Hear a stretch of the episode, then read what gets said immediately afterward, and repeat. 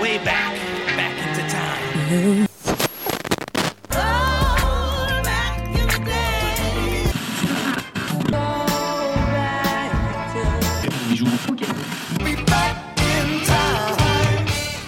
Bonjour à tous et bienvenue dans 3 minutes 49, la sélection rétro. Salut à tous, salut Adam. Salut Romuald. Ça va? Pas mal, pas mal, euh, ça, ça va être intéressant là, on va taper dans de la légende, on a la pression. Ouais, on a la pression effectivement, on a la pression parce qu'on va taper dans des artistes mondialement connus, reconnus, qui détestent ou en tout cas n'aiment pas un de leurs albums. Ça c'est quand même plutôt plutôt intéressant. Qu'est-ce qui peut pousser comme ça des artistes à, à renier quelque part ou, ou en tout cas si ce n'est renier, en tout cas euh, bah ne, ne pas aimer avec le recul un album euh, qu'on a sorti. Normalement on est Ouais. censé être fier de tout ce qu'on de tout ce qu'on de tout ce qu'on sort quoi comme euh, comme musique non? Alors ou- oui, oui et non, je pense que déjà bah il y a le recul, hein, euh, on peut aimer faire quelque chose à un instant A et euh, du coup euh, des années plus tard se dire oh, quand même c'est pas ouf hein. Ouais effectivement. Ça déjà Ouais, le poids du temps, la mode aussi qui change au niveau des D'autant que les deux sons. albums dont on va parler sont ancrés dans une période qui est très codifiée musicalement, Oh ouais. qui fait qu'elle a un peu vieilli.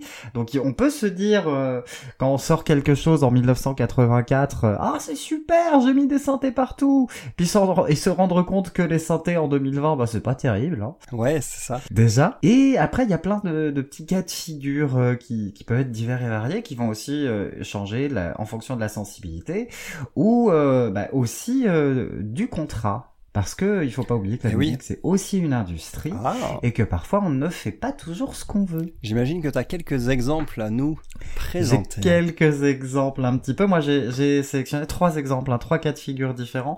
Je vais commencer par mon cas de figure un peu rigolo. C'est euh, la chanteuse Brandy et son album Human qui était sorti en 2008. Présenté donc euh, par cette dernière comme étant euh, son album préféré, le plus sincère, le plus sensible. Elle a vite changé d'avis lorsqu'elle a vu le nombre de ventes et la réception critique. Ah ouais? Elle a déclaré a posteriori que c'est un album qu'elle avait été forcée à faire. Ce qui, pour ma part, ressemble plus à de l'hypocrisie qu'autre chose. Ça pue la mauvaise foi. Voilà. En gros, si l'album avait fonctionné, euh, elle aurait peut-être pas tenu ce discours. Bah oui, oui, oui. Il peut aussi y avoir, du coup, euh, des, des contentieux humains.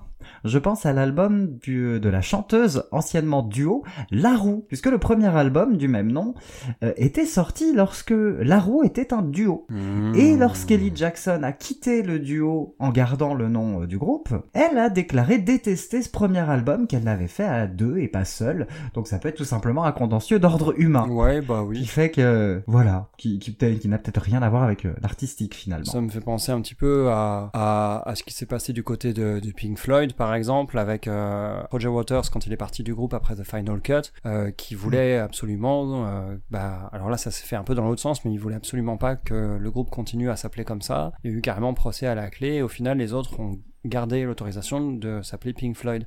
Mais du coup, ça crée, Ouais. euh, ça crée des appréciations un peu différentes, comme ça, en termes de différentes périodes de leur discographie, en fonction de qui, euh, Oui. qui fournit cette appréciation. Bah voilà, c'est ça Mm. aussi, il faut pas oublier que c'est des êtres humains et parfois euh, ça peut simplement dire ah bah j'aime pas parce qu'il y a lui dessus. Hmm. Et troisième cas de figure dont je voulais parler, j'en avais déjà parlé, c'est Lily Allen. Lily Allen et son troisième album, Jesus, qui était sorti, je crois, en 2013. Cet album, elle a toujours déclaré ne pas l'aimer. Et même quand, lors de la conception, elle a dit N'achetez pas mon album, c'est de la merde, on m'a forcé à le faire, c'est contractuel. Waouh Bah, et effectivement, hein, l'album est vraiment pas bon. C'est d'ailleurs pour ça que je l'ai pas, je souhaitais pas en parler aujourd'hui parce que même si le contexte de sa sortie est super, je trouve que c'est un album qui a vraiment peu d'intérêt à l'écoute. Mais dans ce cas, dans ce cas, est-ce qu'il n'y a pas des, des clauses qui t'interdisent de dire du mal euh, de ton album pendant la promo? Est-ce que tu as vraiment le droit de dire ce que tu veux par rapport à ta maison de C'est ça qui me pose un petit peu problème aussi par rapport à la sortie de cet album-là, c'est parce que elle a toujours déclaré ne pas aimer cet album-là, mais elle a fait cinq clips.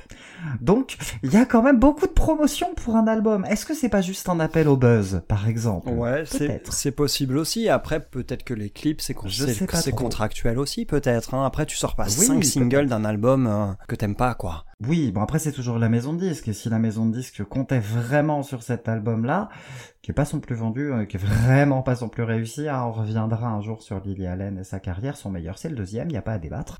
En tout cas, je trouve que la posture qu'elle a prise, Ouais. quand on creuse un peu, ça peut peut-être simplement être une, une posture de provoque. Ouais. Et puis ça permet aussi d'être en accord avec le public qui a vraiment pas aimé l'album.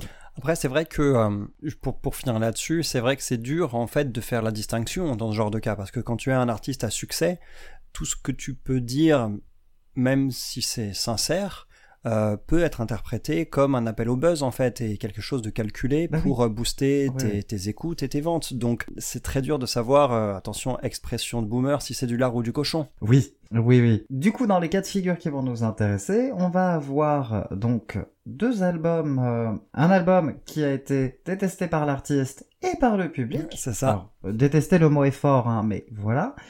Et un qui est reconnu comme étant un excellent album parce que ça a été un véritable succès populaire et critique. Eh ben écoute, on va attaquer dans ce cas. hein. On va attaquer par légende numéro 1, David Bowie et son album Never Let Me Down.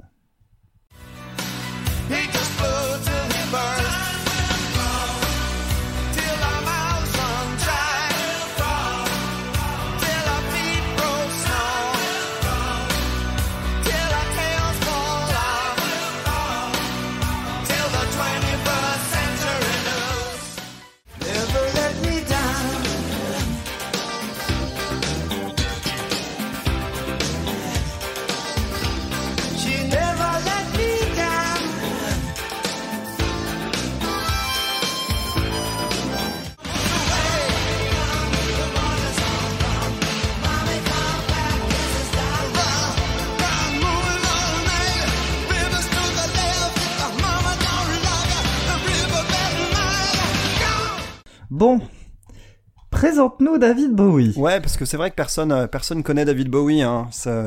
Pour ceux qui ne connaissent pas David Bowie, icône absolue du rock et de la pop, David Robert Jones, alias David Bowie, né en 1947 et nous a quittés en 2016. Tout au long de plus de 40 ans de carrière, il s'est révélé aussi bien comme une rockstar incontournable que comme un artiste souvent inclassable, toujours surprenant, et aux multiples alter ego. Parmi ces multiples expérimentations musicales, on trouve en 1987 l'album Never Let Me Down, dont on va parler aujourd'hui. C'est un album euh, qu'il a souvent regretté dans les années suivantes, car il estime l'avoir sorti dans la précipitation, sans avoir d'idée précise de ce qu'il était en train de faire.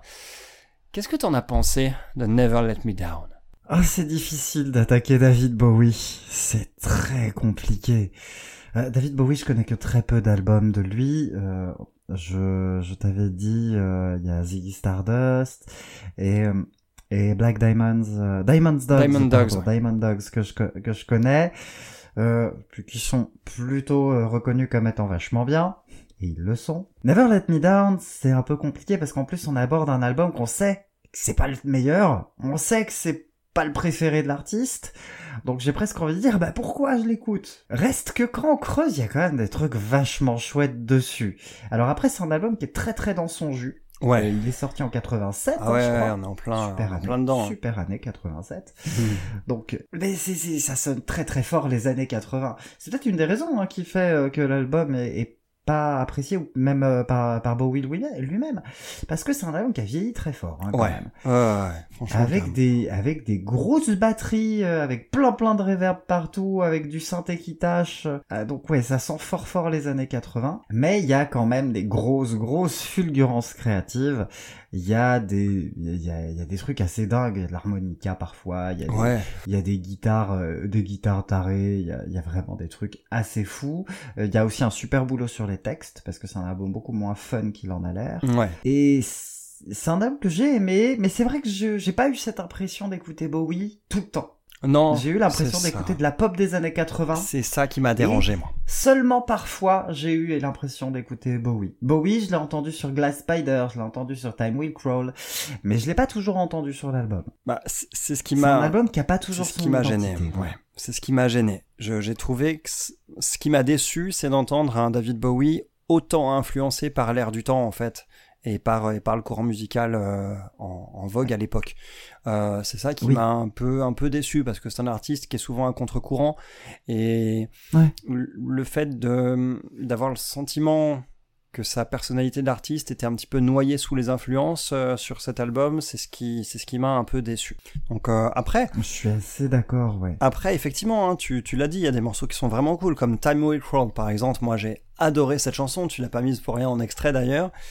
Euh, Oui. J'ai beaucoup aimé New York's in Love aussi, par exemple. New York's in Love oui, aussi. c'est vrai qu'elle est très chouette aussi, ouais. C'est pas ma préférée, mais elle, elle est quand même vraiment cool, oui. Ouais, ça, ça reste, euh, ça reste tout à fait défendable. Hein. Je veux dire, euh, euh, ce serait un très bon album pour n'importe qui d'autre de l'époque, en fait. C'est Oui. c'est ça qui est assez fou.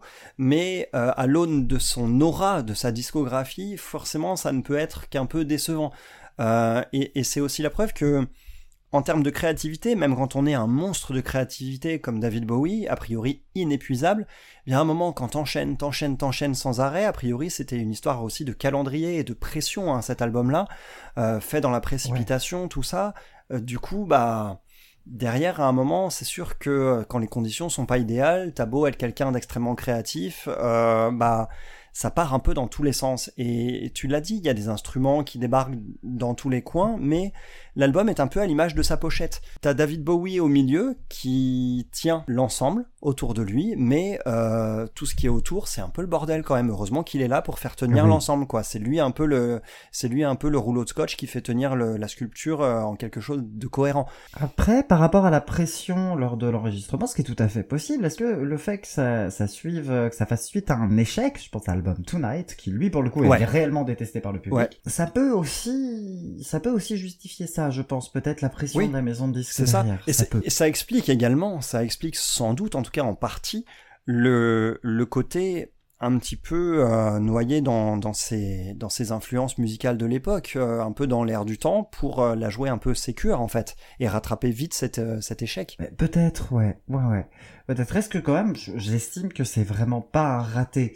Ce serait, c'est un raté par rapport aux autres albums que moi je connais, pas tous, mais par rapport, clairement par rapport à, à un Diamond Dogs, oui, bah il fait un petit peu, Grismine, ouais. il fait un petit peu tristoun, ouais, il fait un petit peu de peine à voir à côté.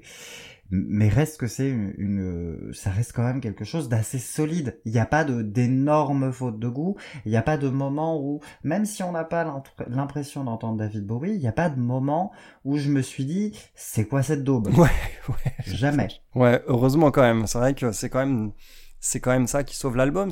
C'est juste que on, on en attendait peut-être davantage. Et lui aussi, peut-être, attendait davantage de cet album, à, comme, voilà, au- à l'aune de sa discographie, de son influence, surtout à ce moment-là où, ça y est, il est vraiment extrêmement installé. hein. On est dans les années 80 déjà, Ah donc oui. il en est à 15 ans, 20 Je ans pense, bientôt ouais. quasiment 20 ans de carrière à ce moment-là. Son premier album est sorti Oui. en 67, donc en fait on est exactement à 20 ans de carrière à ce moment-là.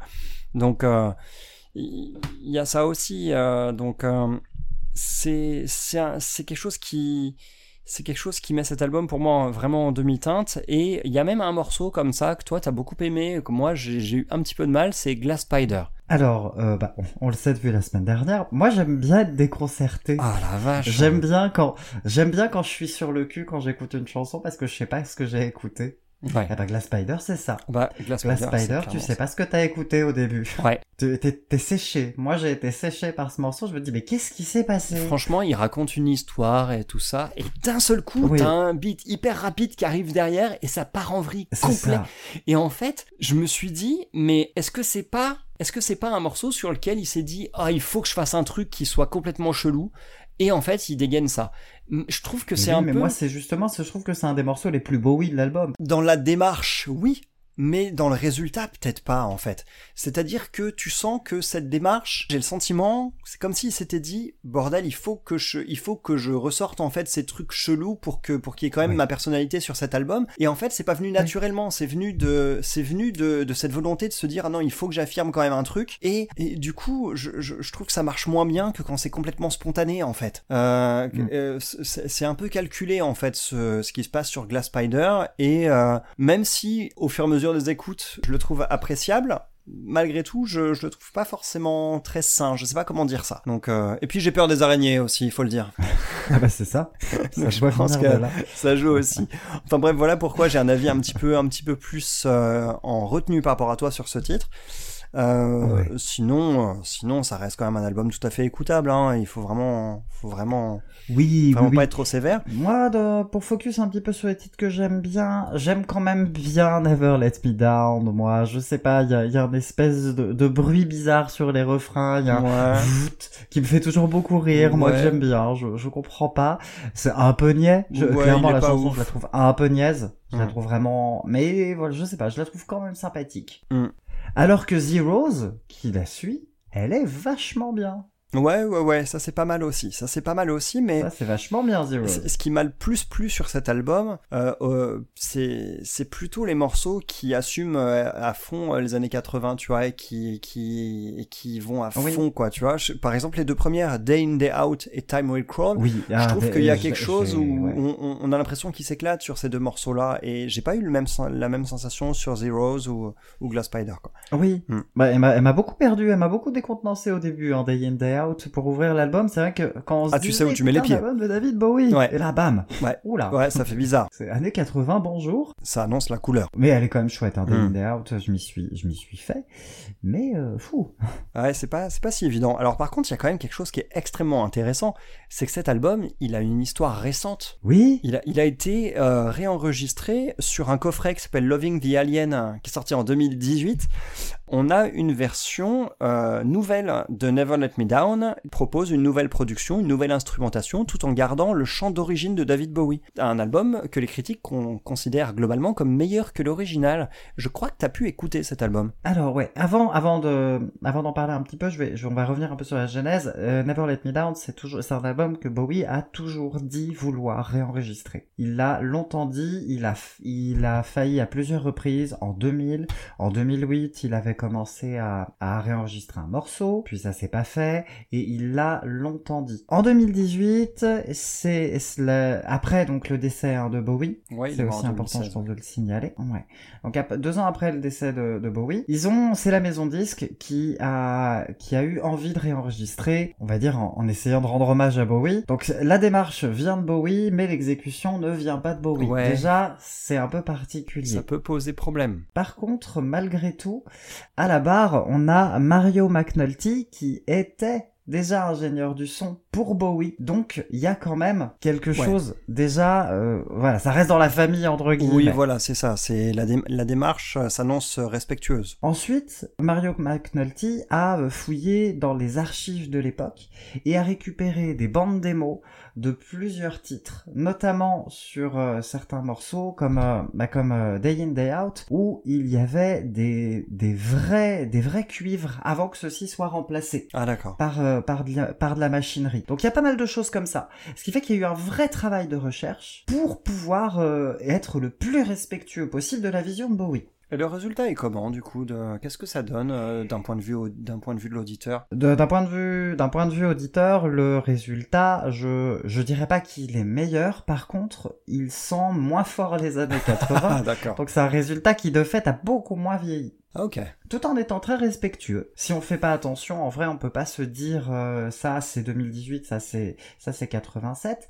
Par contre, on peut se dire bah, c'est bizarre là, il y a moins de synthé. Ah tiens, là ça sonne plus vrai. Tiens, la guitare, la, la batterie, elle est un peu elle est un peu moins crade. Hmm. Ce qui fait qu'on a bien les chansons, les arrangements sont hyper fidèles. La batterie, hein, la batterie euh, de l'original euh, m'a beaucoup plu. Moi, j'aime bien ces batteries qui résonnent beaucoup. C'est quelque chose euh, que j'affectionne bien. Donc ça, typique. ça m'a plu. Ouais, c'est typique de l'époque. quand même, ouais. Ça m'a, moi, ça, ça, par contre, c'est un, un des aspects sonores de l'album qui m'avait plu. Ouais, mais c'est bien dosé. C'est-à-dire qu'on sent quand même que ça, ça fait moins que 80, mais c'est toujours là, ça ne Mm. dénature pas. Donc, je sais pas si c'est meilleur, mais effectivement, je pense que si on a du mal, bah écouter la version 2018, ça peut peut-être nous réconcilier avec l'album. Ah bah écoute. Ça, j'ai pas, j'ai pas trop de doutes parce que oui, moi en tout cas, ce qui m'a, ce qui a pu me déranger sur cet album-là, même si c'est un album que j'ai quand même aimé, hein, c'est, c'est vraiment son côté vieillot. C'est le fait qu'il ait eu du mal à passer, à, à subir, enfin à supporter le passage du temps. Donc, bah la version 2018, elle gomme tout ça. Elle gomme ses traces d'années 80, elle enlève tout le fluo de l'album, et on, on arrive à un album qui est quand même un peu, qui est un peu plus intemporel, et qui s'inscrit peut-être plus facilement dans la discographie de Bowie du coup. Ouais, ça peut être très intéressant à écouter du coup. Là, tu. Donc, euh, d'autant que ce qui est, ce qui est bien, c'est que l'un n'efface pas l'autre. Oui, je comprends ce que tu C'est veux ça dire. aussi. C'est que, voilà, c'est que le réenregistrement n'annule pas l'existence du premier qui est toujours dispo sur toutes les plateformes, qui est toujours dispo en CD, la version 2018 n'est- n'étant elle disponible qu'en compile. Oui, uniquement dans le coffret, justement. oui. Donc c'est pour ça que moi je trouve ça, je trouve ça aussi très respectueux du travail d'origine qui n'est pas effacé pour autant. Donc le fait que les deux puissent coexister l'un avec l'autre, moi ça me convient parfaitement. Ouais, je trouve ça, je trouve ça plutôt, plutôt sain, effectivement. Après, qu'est-ce que, voilà, on peut toujours, comme tu le disais, on peut toujours se poser la question, est-ce que Bowie serait satisfait de cette direction prise? Après, a priori, ça a l'air d'avoir été fait dans, dans, les, dans le sens qui était, euh, qui était euh, voulu à C'était la base. l'idée, ouais. ouais. En tout cas, c'est comme ça que ça a été vendu. À l'écoute, il n'y a pas de grosses fautes de goût, il n'y a pas eu de gros changements non plus. Donc on est Hmm. vraiment sur un album qui a, qui a, qui a perdu sa patine 80, Hmm. mais qui est quand même, euh, ouais, qui est quand même très respectueux. Ouais, ouais, je comprends. Donc je j'aurais j'aurais tendance à, à dire que oui, mais euh, mais voilà, mais sans, sans être sûr évidemment. Bon, du coup, Never Let Me Down, qu'est-ce qu'on en fait? On le recommande? Est-ce qu'on attaque la discographie de Bowie avec? Certainement pas. Certainement pas attaquer la discographie de, de Bowie par cet album, tout simplement parce que cet album il respire pas énormément la personnalité de cet artiste. Donc euh, c'est- un artiste dont Du coup, on comprend pourquoi il le déteste. Ouais, on comprend justement pour parce que peut-être qu'il se reconnaît pas énormément dedans. Ouais, Peut-être qu'il se reconnaît pas énormément dedans et peut-être tout simplement que le souvenir de la façon dont cet album a été fait euh, n'est pas un souvenir super heureux pour lui parce que ça Oui. allait tellement vite à l'époque que euh, bah comme il le disait lui-même, il avait l'impression de ne pas savoir ce qu'il faisait en fait. Et il y a rien de pire, je pense, ouais. pour un artiste de se dire bon bah écoute, euh, je suis pas sûr, mais c'est le moment, je dois enregistrer. Tu vois, enfin j'exagère, mais quand, quand tu quand tu débarques en studio, il faut que tu sois déjà très fier de tout ce qui se passe sur ta chanson et que tu que, que tu aies la conviction profonde que cette chanson représente exactement ce que tu voulais dire. Et quand il y a cette incertitude, forcément derrière ça laisse des souvenirs qui sont pas forcément terribles. Moi, je, je connais un des premiers albums de David Bowie qui s'appelle, euh, alors, qu'on appelle Space Oddity, mais qui, lors de sa sortie, s'est appelé également tout simplement David Bowie. C'est son deuxième album, le premier euh, qui est sorti en 1967 avait fait un four, et euh, celui-ci est sorti deux ans plus tard, donc euh, une, une année, euh, une année d'ailleurs euh, vraiment adéquate pour tout ce qui est sur le thème de la conquête spatiale. Et donc, hormis la chanson, euh, la chanson Space Oddity évidemment, on y trouve aussi pas mal de, de très bons morceaux. C'est un album que j'ai beaucoup apprécié, mais j'avoue euh, ne pas être forcément extrêmement connaisseur de toute sa discographie. Il faut dire que le monsieur a sorti près de 25 albums. Oui, c'est pas mal. Moi qui suis un peu plus, euh, un peu plus euh, au fait des albums les plus récents, est-ce que par exemple, toi, il y a des albums plutôt du cœur de sa discographie sur lesquels tu aimerais revenir? Alors, moi, j'ai eu, eu ma, mes deux grosses claques, hein, c'était The Rise and Fall of Ziggy Stardust, évidemment, Connu et. Diamond Dogs. Très connu. Voilà, qui sont, qui sont deux, deux gros piliers, hein, de toute façon, de sa, sa disco. Ça fait longtemps que je les ai pas réécoutés. Euh, c'est un gros, gros plaisir. Moi, je, je me rappelle, mais c'est vrai que je pourrais pas détailler. euh, Mais voilà. En gros, c'est deux albums cultes. Je pense qu'on peut foncer euh, plutôt les yeux fermés là-dessus. Ouais, tout comme euh, tout comme Heroes hein, également, euh, qui est un album qui est un Tout album comme culte. Heroes que là j'ai écouté et qui est vraiment plus intéressant. Enfin là on voit vraiment la personnalité de Bowie dedans et je pense que Heroes est une excellente porte d'entrée par exemple. Heroes, c'est sûr que c'est sécure hein, pour pour s'y lancer. Tout Ouais. comme sa trilogie berlinoise du coup en plein milieu, hein, Low, Heroes et Lodger, qui sont trois albums sortis entre 77 et 79. S- Je pense que d'une manière générale, attaquer la discographie par le cœur avec ces trois albums-là, ça peut être assez assez sécure en fait et ça permet tout de suite de savoir à qui on a affaire, euh, ce monstre de créativité. Euh, il faut savoir aussi qu'après Never Let Me Down et, euh, et cet album qui a été aussi assez mal reçu, il y a eu la plus euh, la deuxième plus longue pause entre deux albums dans sa discographie. Il y a eu six ans ensuite. Pendant ce gap donc de, de six ans, David Bowie est parti euh, justement vers euh, vers un son un peu plus heavy, un peu plus rock, euh, avec un groupe qu'il a formé qui s'appelle Teen Machine et qu'il a formé en 1988, juste après la sortie de Never Let Me Down dont on a parlé aujourd'hui. Et donc, bah, besoin en fait d'un renouveau, de mettre un grand coup de pied dans la fourmilière pour pour pouvoir ensuite ensuite développer quelque chose sur lequel construire une suite de carrière. Donc euh, il y a eu deux albums euh, et, euh, et ensuite il est revenu avec un album Black Tie White Noise qui a priori a un son plus organique. Et celui-ci est, un, des albums qui m'attire le plus dans sa discographie que je n'ai pas encore eu l'occasion d'écouter. Contrairement aux deux plus récents, parce que figure-toi que moi, bah oui, j'ai commencé à m'y intéresser, bah ça fait à peine 10 ans. Et à ce moment-là, ça faisait 10 ans qu'il avait rien sorti depuis Reality qui était sorti en 2003. Et quand il a sorti The Next Day à la surprise générale en 2013, bah moi je l'ai découvert par cet album-là. J'avais des best-of avant, et ensuite j'ai découvert par cet album-là, et je recommande cet album pour découvrir David Bowie. Parce que The Next Day, je suis rentré complètement dans son univers. Ne serait-ce qu'à travers cette pochette qui, est certes assez laide, hein, je trouve, d'un point de vue esthétique, mais qui, est au concept extrêmement novateur, avec juste le, le carré blanc qui vient barrer la pochette de Heroes, avec écrit The Next Day façon, façon fait, euh, fait sur Paint à la va-vite. Euh, je, je trouve ça assez audacieux aussi. Tu m'en avais parlé pour, euh, pour ce que ça signifie, en fait. Donc euh, l'album en lui-même est vraiment vraiment super, tout comme le Mm. suivant, qui est son album euh, qui est sorti vraiment juste euh, bah, quasiment au moment de sa mort, qui s'appelle Black Star, qui qui est un album que que j'adore, que j'adore vraiment Oui. et que je me passe régulièrement. Et c'est un album, c'est un album plus introspectif quand même. Black Star. Et voilà, c'est un de mon morceau préféré de Bowie d'ailleurs et sur euh, et sur ce euh, sur cet album, il s'appelle Lazarus. Oui, c'est vrai que Lazarus, il est assez sublime, ouais. Il est assez sublime. Bon. Tout petit tour hein, sur, euh, sur la disco de Bowie, ce qui veut dire qu'on devra en reparler un jour. Ah bah écoute, c'est dommage. Oh là là. Qu'est-ce que c'est désagréable de devoir parler de Bowie. Non, ce sera avec grand, grand, grand plaisir. En attendant, on va se diriger, voilà, vers une autre légende. Effectivement. Une légende américaine, donc. C'est ça. Bruce Springsteen avec son album Born in the USA.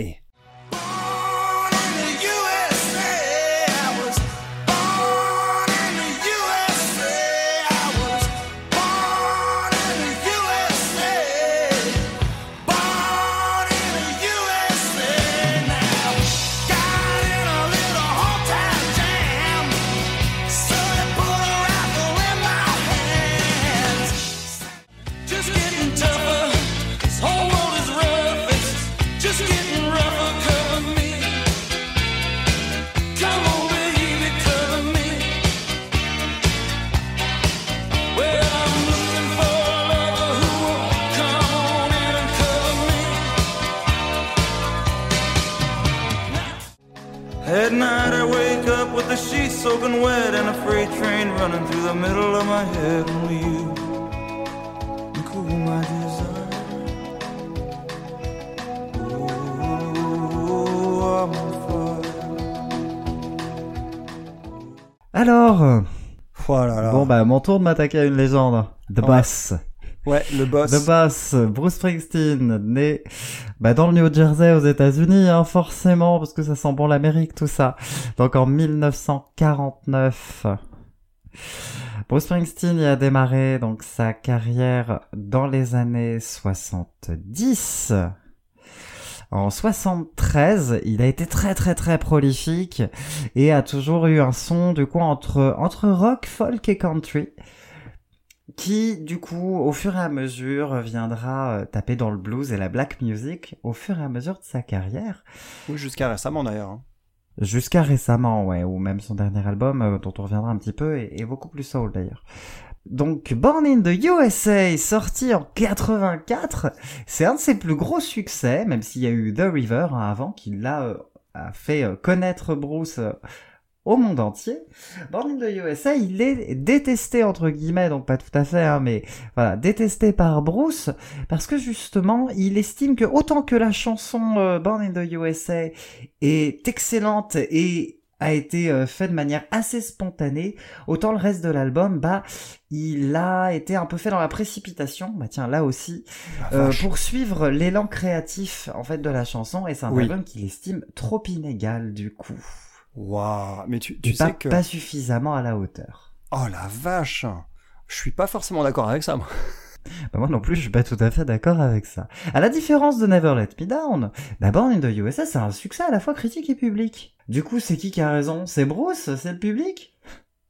Alors, d'une manière générale, quand il s'agit de juger une œuvre, c'est rarement l'artiste qui a raison. Rarement. À partir du moment où les chansons sont sorties, elles ne t'appartiennent plus. C'est si quand tu écoutes une chanson, elle te fait penser à quelqu'un ou à quelque chose qui n'est pas le sujet de la chanson, c'est ton droit et c'est ce qu'elle signifie pour toi. Donc là-dessus, j'ai tendance à dire que ah, ah t'es pas d'accord avec ça On va parler après. Après, Bah, justement, on va en parler. Alors oui, par contre oui, d'accord, ok, ouais, ouais, ah ouais, dans oui. certaines limites, d'accord, ok, ok, d'accord. Mais Bah oui, on ouais, va ça va être l'occasion d'en parler.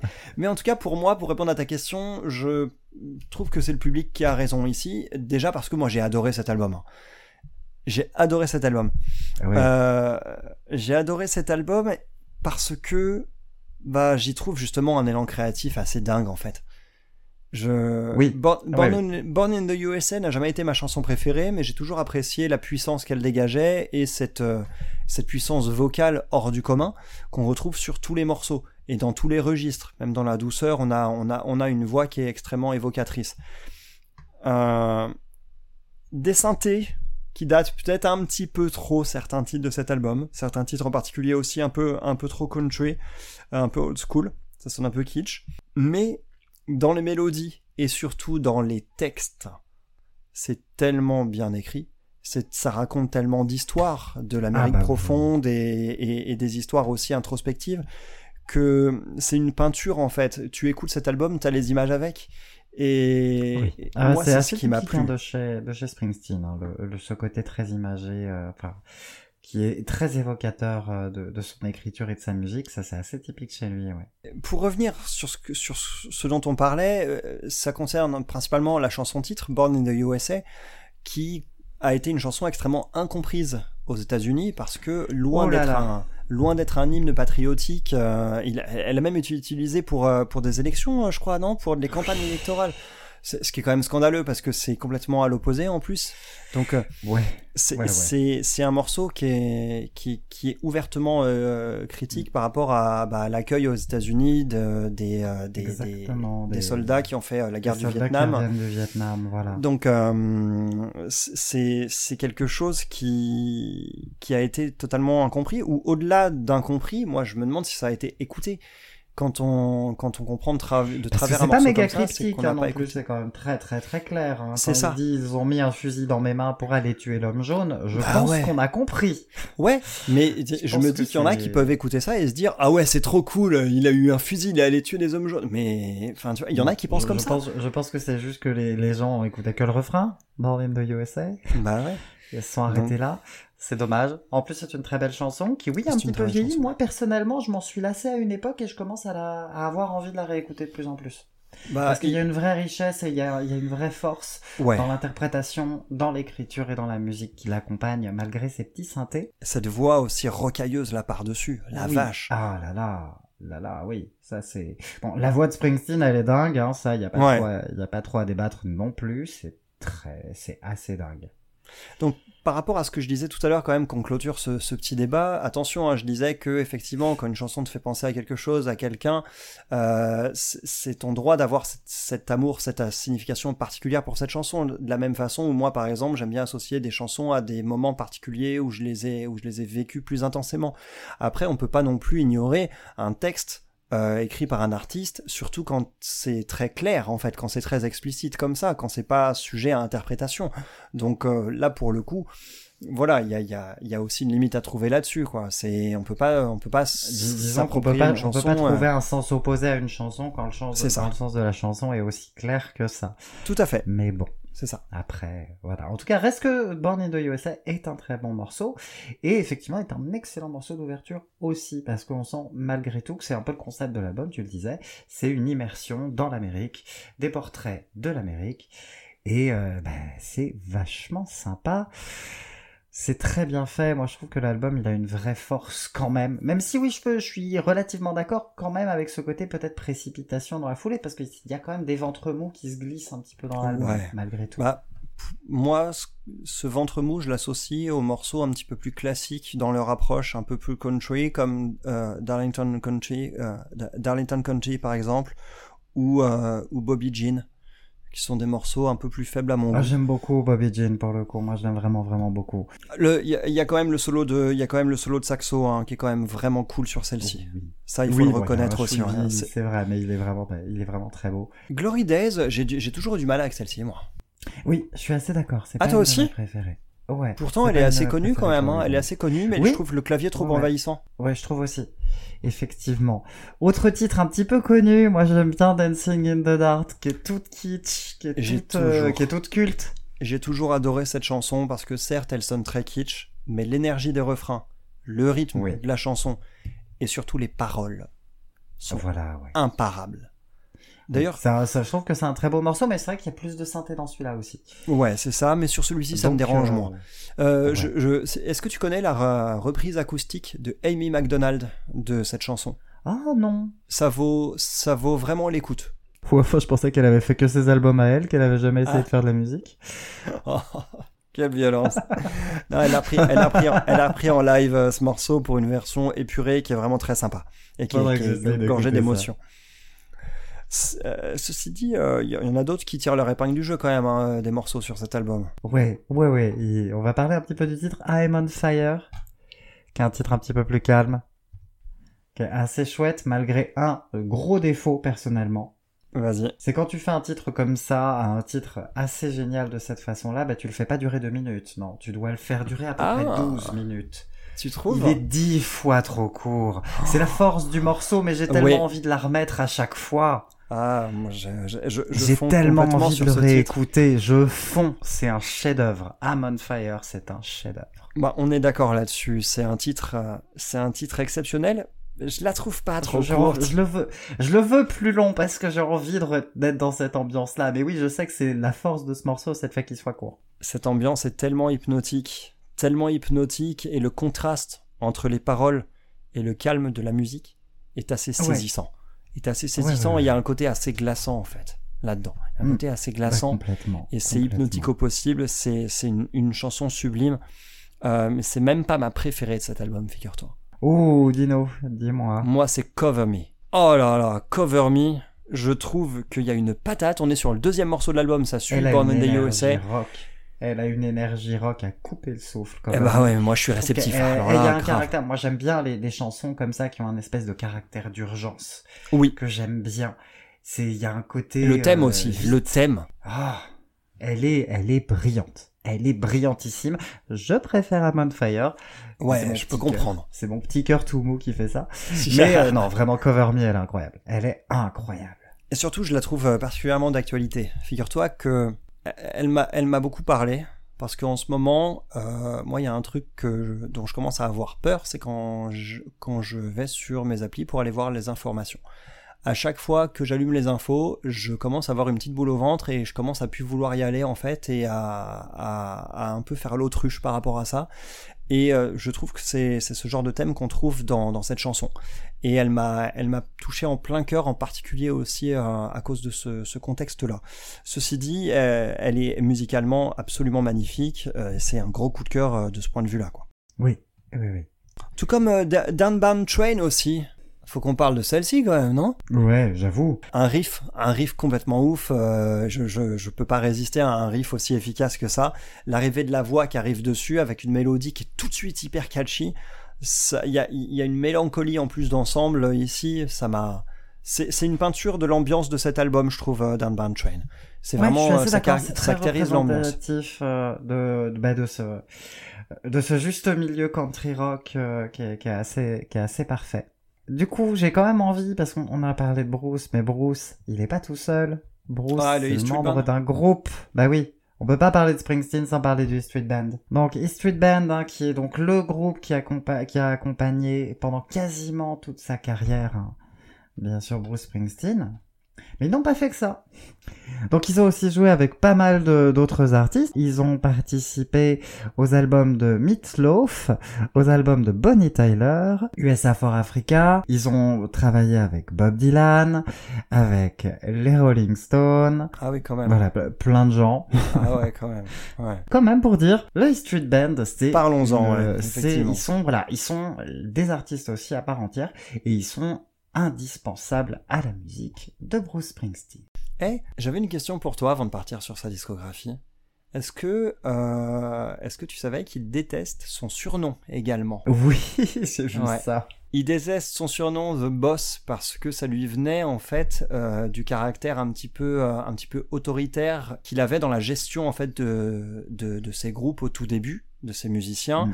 euh, et euh, aussi dans le côté réparti- répartition au niveau des au niveau des revenus euh, tout ça Euh, c'était lui qui gérait tout ça et ça lui avait valu ce, ce surnom euh, The Boss mais qui était un surnom assez assez ironique en fait euh, assez euh, assez doux amer qui donc Oui, bah oui. forcément euh, ne lui a pas forcément plu après il y a une règle une règle a priori qui dit que tu ne choisis pas ton surnom Du coup, euh, Born in the USA, on a raison de l'aimer oui je pense Je pense. hein. oui je, pense. je peux même le conseiller pour découvrir Springsteen à vrai dire Moi aussi, je le conseille pour découvrir Springsteen. Parce que, alors je conseille aussi The River, sorti en 80. The River que je, que, qui est aussi un gros succès. Moi, je le trouve un chouïa plus faible, personnellement. Et puis, c'est le premier album qui commence à sortir les synthés. C'est un de ses premiers albums très rock. Mais effectivement, voilà, moi je pense que ce- ces deux-là sont de chouettes portes d'entrée avant d'attaquer ce qui va être euh, le... Moi, je me suis surtout concentré sur le début de sa carrière.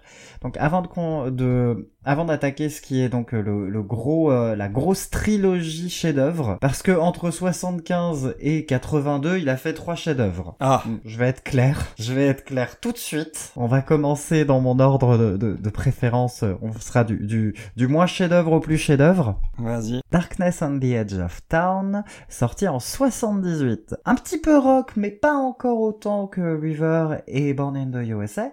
L'album est surtout très folk, l'album est surtout très sombre. C'est une immense réussite qui permet de voir pas mal de sensibilité chez Springsteen et surtout un sens euh, de, on va dire, un sens de l'instrument euh, de la part du Street Band qui est à couper le souffle. Toujours inventif et c'est toujours inattendu. Ça, c'est assez chouette. Le, le Street Band, hein, on n'a pas dit, mais ils sont très très nombreux. Hein. Parfois, ils sont 10 sur scène. waouh Donc Ouais. ça permet des choses assez incroyables. Voilà, donc Da- Darkness of the Edge of Town, c'est sublime, vraiment. Mais c'est pas aussi merveilleux que Born to Run, considéré unanimement comme étant son chef-d'œuvre absolu.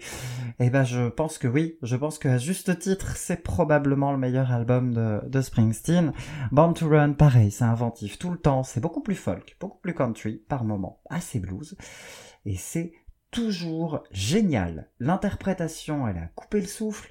Il y a des saxos qui sont brillants, qui sont aussi moins datés d'ailleurs, parce que Born to Run fait moins daté que, que Born in the USA. C'est un album qui est assez court, mais qui est euh, vraiment, qui prend à la gorge. En termes d'écriture et d'émotion, c'est bouleversant. Que dire du coup de Nebraska? Ouais, c'est ce que j'allais dire. Qu'est-ce que tu vas nous sortir sur Nebraska? Et alors là, là je m'en suis pris une incroyable. Nebraska, c'est c'est vraiment euh, bah, ça m'a fait pleurer. Nebraska m'a pris et ne m'a pas lâché. C'est inventif hein, tout autant, mais c'est surtout au profit d'une émotion pure. C'est pour ça que je l'estime peut-être euh, que je le préfère à Born to Run quand même chef-d'œuvre hein. Ouais, Mais Nebraska, c'est une émotion, c'est l'émotion la plus pure que j'ai ressentie chez Springsteen. Waouh. Et du coup, c'est vraiment, on se relève pas toujours facilement de ce genre d'album. En tout cas, moi, il m'a, voilà, Ah, vraiment, j'ai encore un peu de mal à en parler. hein.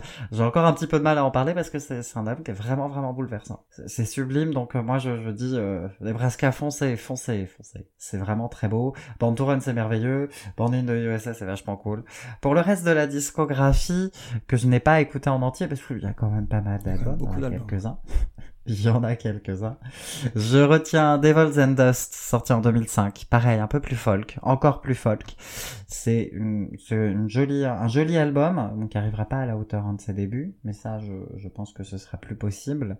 Quand, quand on atteint un espèce de, de point incroyable comme Born to Run et Nebraska, je pense que derrière, c'est pas grave si on fait moins bien. Ouais, Je pense que. Quand on compte déjà au moins trois chefs-d'œuvre dans une discographie, je pense que ça suffit.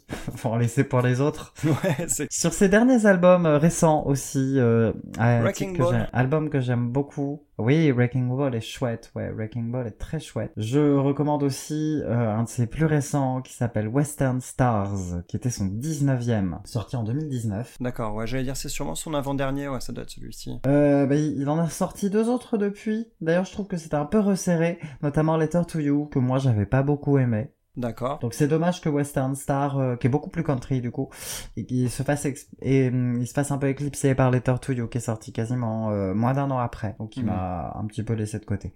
Et Only the Strong Survive, son plus récent, je le trouve assez oubliable, qui est un album de reprise euh, de, de soul et de, et de rhythm and blues. Il, il avait l'air relativement plat selon pas mal de critiques. Ah bah il a pas que l'air, hein, il l'est. Il est dommage, dommage, dommage. Reste que voilà, moi je, je maintiens les débuts de carrière, c'est pas mal Bruce. On, on devrait parler aussi des concerts de Bruce Springsteen qui sont assez mémorables aussi. Il faut savoir que c'est un mec qui a l'habitude de faire des concerts de quasiment 4 heures et, euh, et qui doit parfois se faire carrément couper le courant à la fin du concert pour, que, pour accepter de, de partir. quoi. C'est ce qui s'est passé à. Londres euh, il y a une petite dizaine d'années. Ils lui ont coupé le courant pendant qu'il était en train de reprendre, euh, je crois, Twist and Shout. Et quand il a attaqué le concert suivant de sa tournée, donc le lendemain ou deux jours après, à un autre endroit, il a démarré en branchant un ampli et en jouant la fin de Twist and Shout en reprenant la chanson à l'endroit exact où elle s'était arrêtée euh, quand le courant avait été coupé et ensuite il a démarré son concert normalement. Je trouve ça plutôt cool. J'avoue que c'est quand même très classe. Oui, d'a- d'ailleurs une énergie inépuisable comme celle qui est la sienne à son âge, euh, ce qui est ce qui est assez Oui. ouf. hein. Il fait il fait euh, fait- c'est un mec qui fait facile euh, 20 ans de moins que, que son âge, que ce soit euh, physiquement ou dans l'énergie qu'il dégage euh, et sa capacité Ouais, à tenir sa capacité à, à tenir la scène euh, avec une full énergie comme ça pendant des heures. Oui, oui, oui, c'est quand même euh, assez impressionnant. hein. Bravo, monsieur. Euh, grande classe, toujours, hein, toujours grande classe. C'est ça. et Ouais, ça, par très contre, ça, on peut- énergie rock. Ça, on peut euh, dire que ça le caractérise depuis le tout début. ouais. C'est quelqu'un oui, qui manque pas ouais. d'aplomb et de classe. Ouais. Ouais, ouais, ouais. Bon, on n'a pas On tout, a- on n'a pas tout fait sur la discographie. Non, mais Bruce, on n'a pas fini avec toi. C'est ça. On reviendra aussi du côté de Bruce Springsteen, mais en attendant, Ah, on a une nouvelle sélection actu qui nous attend la semaine prochaine, qu'on va de ce pas euh, aller peaufiner. De qui parlera-t-on? Alors, moi, je vais vous emmener en Angleterre. On parlera du nouvel album surprenant de la chanteuse. euh, je sais pas quoi dire. Elle est soul, elle est pop, elle est rock, je sais plus. Je suis perdu. Corinne Bailey Ray, donc, et son album Black Rainbows. Eh que je vais découvrir pour l'occasion, car c'est une artiste que je ne connais pas. Et je pense que moi je vais bon. présenter un petit groupe euh, plutôt sympa euh, qui s'appelle The Rolling Stones. On était obligés, hein, évidemment.